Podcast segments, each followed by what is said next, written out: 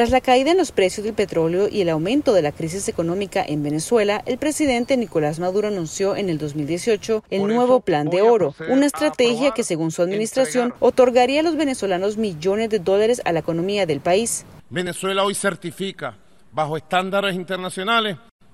la más grande reserva de oro del mundo. Venezuela cuenta con un vasto espacio de tierra en donde se concentra la mayoría de las reservas de oro, conocido como el arco minero que abarca desde Guyana hasta Colombia. No obstante, la explotación de este mineral ha sido blanco, según expertos, de una de las actividades ilícitas más grandes de la región junto al narcotráfico. El oro de, del lodo que donde se, se ah, la minería ilegal, unas contaminaciones bien importantes ahí, pero lo que eso demuestra es que esos regímenes como el de Nicolás Maduro pueden sobrevivir por las economías ilícitas que se genera. Según un informe publicado por el Centro de Pensamiento y Análisis de Política Exterior Atlantic Council en Washington, el impacto humano y ambiental de la explotación de las minas de oro, torio y coltán debe ser centro de la atención internacional. Las ganancias inclusive son mayores, mucho más difícil de rastrear los castigos penales mucho menores de lo que son, digamos, en términos de, traficar cocaína. Entonces hay en el mundo de minerales un mercado amplio, muy lucrativo y mucho más difícil de monitorear que en el mercado de droga ilegal. Estas actividades ilícitas, según Domingo Sadumi, director asistente del Centro para América Latina de Atlantic Council, están bajo el mando de grupos al margen de la ley como el ELN y las FARC. Estos grupos irregulares tienen operaciones de narcotráfico y minería ilegal en territorio venezolano que le genera ingresos importantes a Maduro y a su círculo cercano. En el mismo contexto de la explotación del oro entran otros actores según el informe, como Irán, el cual compra oro a cambio de llevar tanques de gasolina a Venezuela. Pero más allá de este apoyo comercial, la relación entre el régimen de Maduro e Irán representa una oportunidad para que Maduro promueva su agenda antiimperialista y antiamericana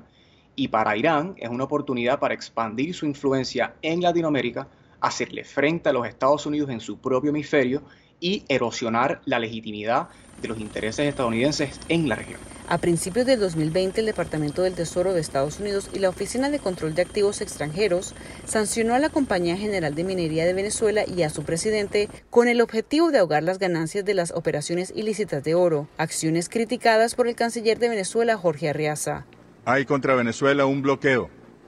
un bloqueo a sus transacciones, un bloqueo a sus recursos, un robo, un asalto de los recursos, de los activos, del oro de la República Bolivariana de Venezuela. Los expertos del Centro de Pensamiento del Atlantic Council aseveran que se necesita crear un grupo de trabajo interinstitucional. Nosotros proponemos y lo que creemos es que en, este momento hay agencias distintas dentro del gobierno de los Estados Unidos que están haciendo diagnóstico de lo que sucede y están tratando de cortar el acceso a eh, a, finanzas ilícitas. También lo está haciendo por su parte Europa, pero vemos que hay poca coordinación y cooperación entre ellos.